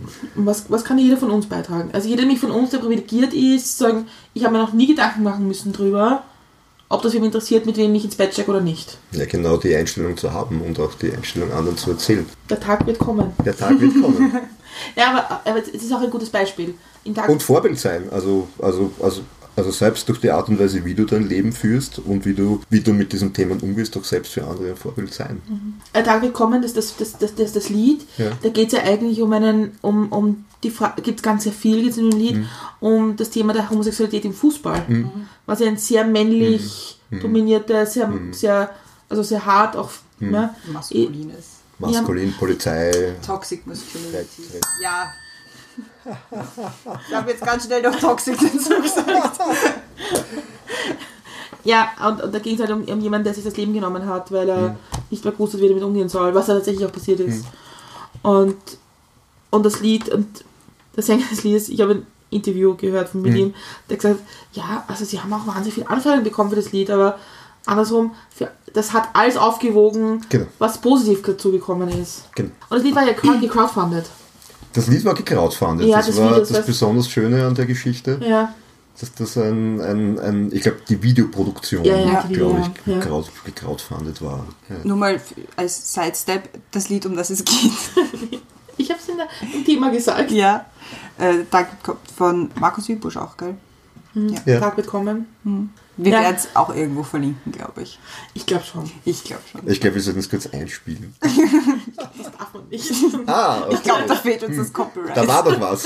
Da war doch was. Es gibt so Gesetze, die machen das ein bisschen schwierig. Aber feel free to sing. Gibt es Me Menschen, die Sätze machen? Nein, singen, nein. Nein, nein. nein. Das hat jetzt ein bisschen Das gedauert. hat, das, das, hat jetzt, das hat jetzt ein bisschen gedauert. Das hat jetzt ein bisschen gedauert. Wir werden es zugänglich machen, sagen wir es. Ja, ja. Ich habe die nächste große Frage. Und zwar ist das, worauf bist du stolz? Das ist eine ganz schwierige Frage, weil, weil ich ja von meinem Grundzugang jemand bin, der, was Kritik von außen betrifft, relativ immun und resistent bin, weil niemand mich eigentlich so sehr kritisiert, wie ich das permanent selber mache und eigentlich permanent ja nicht einmal die Schatten meiner Vorstellungen in meinem Tun erreiche, weil ich halt sehr halt extrem hohe Anforderungen an mich selber und an mein Tun und an der Art und Weise, wie ich lebe und wie ich denke und wie ich spreche und wie ich meine Arbeit gestalte habe. Und eigentlich prinzipiell fast immer sehr unzufrieden bin mit den Dingen, wie ich sie mache, weil da immer noch viel mehr geht. Und daher ist die Frage, was macht mich stolz, eine schwierig zu beantwortete, weil das würde heißen, dass ich so eine Grundzufriedenheit mit manchen Dingen habe, die ich in meinem Leben mache, das kenne ich nicht. Du bist nicht grundzufrieden. Also weil wir vorher gesagt haben, weil wir vorher gesagt haben, so wenn andere Menschen das Vertrauen in einem finden, äh, sich einem anzuvertrauen und äh, dass du das Privileg hast, dass du der erste Mensch bist, dem erzählt wird, äh, dass jemand schwul oder lesbisch ist, dann ist das schon was, auf was ich stolz bin. Ähm, sehr stolz sogar.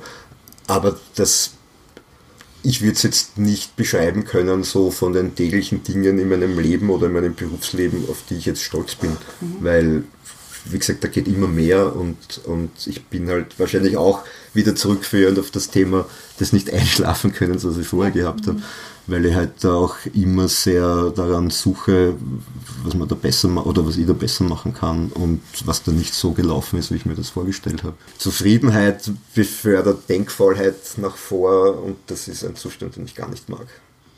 Aber das, ich meine, wir, haben, wir, wir plaudern jetzt schon seit gut ein Viertelstunden. Ja. Und also wenn Wahnsinn eigentlich. Wahnsinn, ja. Also kommt mir jetzt eigentlich gar nicht so vor. Nein, gar nicht. Aber du hast irgendwie so gesagt, also dass dann der Weg zum Outing, dass es irgendwie schwierig Ja. war und du irgendwie auch Ja. unsicher warst und so. Ja. Und jetzt, dass es eigentlich wurscht ist, ob die Leute jetzt glauben, dass du, was auch immer, ja, dass du nicht Ja. mit dir passt oder auch nicht. Findest du nicht, dass du darauf stolz sein könntest? Ja, da müssen die anderen Menschen darauf stolz sein, dass sie das so akzeptieren, wie sie ist. Also- Nein, aber dass, dass du also- darauf stolz also sein kannst, dass, dass, du, dass du dich akzeptierst, wie du bist. Und dass das nicht, du sagst, okay, von dort, wo ich gekommen bin und wo ich mir mit mir schwer getan habe, dass mir das jetzt wurscht ist, ist es nicht ein Prozess, der einen stolz machen könnte? Du hast im Konjunktiv geredet, das ist die richtige Umgangsform dafür. Ähm, ja, könnte man, ich kann es halt nicht. Weil es zu wenig ist, weil es immer mehr gibt und mehr geben muss. Okay, ich formuliere es jetzt anders. Ja. Ich finde, du solltest stolz sein drauf. So, ja, wenn ich finde, dann finde ich das total okay. Ja? Das ist ja Das Das ist ist- diese, ja, ja. findest du nicht auch das? ja, ja, ja, ja, das sind die spannenden Diskussionen, wo man sagt, also ich habe die Meinung das und dann kommt die andere Seite und sagt nein. Und ich denke mir, ja zu, ich habe gesagt, ich habe die Meinung das und da kann man nicht nein drauf sagen, das ist meine Meinung. Dann formuliere ich es nochmal anders. Ja. Wo wir, im vierten Ansatz dieser Geschichte.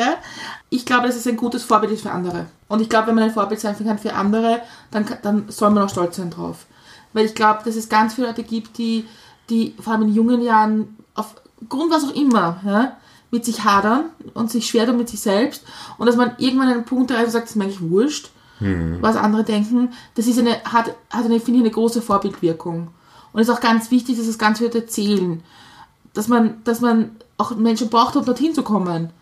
Und deswegen, deswegen sage ich es noch einmal, glaube ich, dass, dass das etwas sein sollte, auf das man stolz sein darf. Menschen, die gute Vorbilder sein können oder sind, zeichnen sich, glaube ich, durch eine Charaktereigenschaft aus, dass sie das nicht wollen, dass sie sind oder dass es ihnen nicht bewusst ist, dass sie sind. Und ich glaube, das ist was ganz was Wichtiges.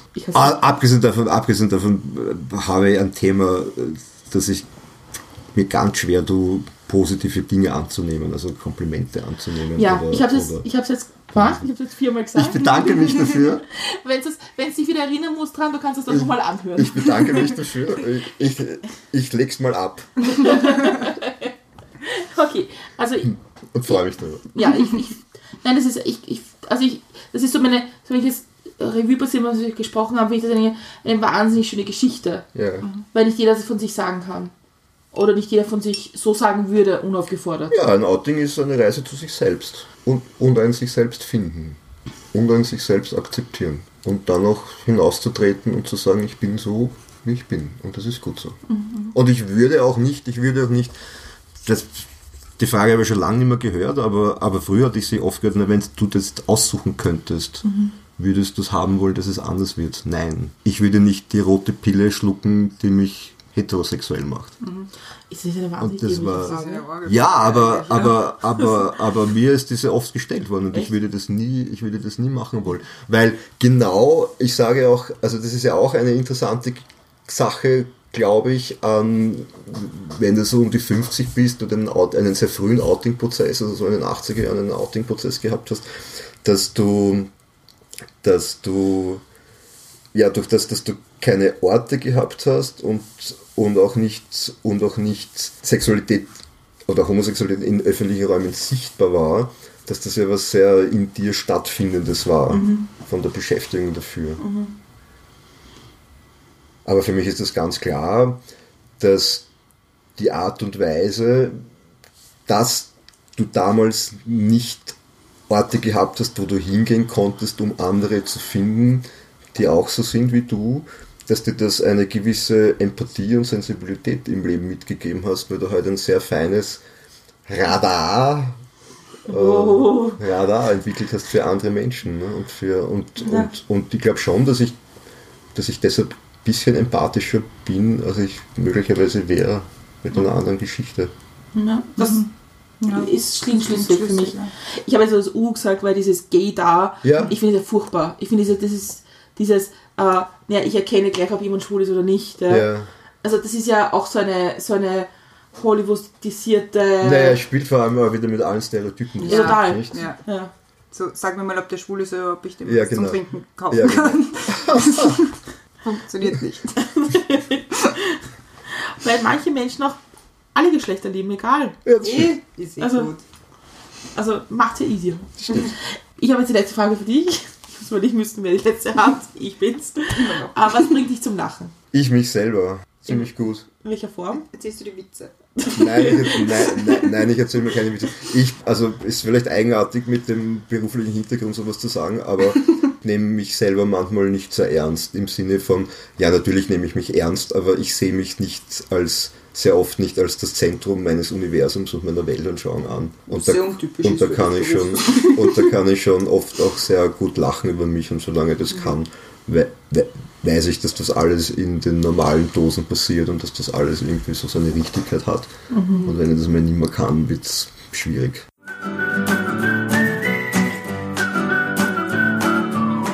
Wir sind wieder mal am Ende angelangt nach einem super spannenden Gespräch und ich habe jetzt noch die, nicht ganz die letzte, aber eine der letzten Fragen für dich und zwar gibt es noch etwas, was du den Hörerinnen und Hörern gerne sagen möchtest. Ja, das ist sehr Klischee, aber, aber bin mir sicher, da gibt es die eine oder den anderen, die oder der da jetzt zuhört und nicht geoutet ist. Und jetzt ist es also wahrscheinlich sehr Klischee zu sagen, vertraut in euch selber und seid wie ihr seid. Und das ist gut so. Dann bleibt mir noch zu sagen, danke fürs Kommen und für die Ehrlichkeit.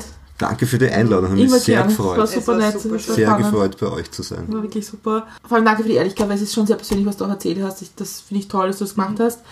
Und wir werden dich verlinken in den Shownotes, dass Leute, die jetzt mal wissen wollen, was du sonst so tust, die finden und so. Das werden wir machen. Ich habe jetzt die allerletzte Frage für dich. Und zwar, wie trinkst du jetzt eigentlich deinen Kaffee? Also meistens schwarz, ohne Milch und ohne Zucker. Aber heute, wie du siehst, mit zumindest Milch. Thank you.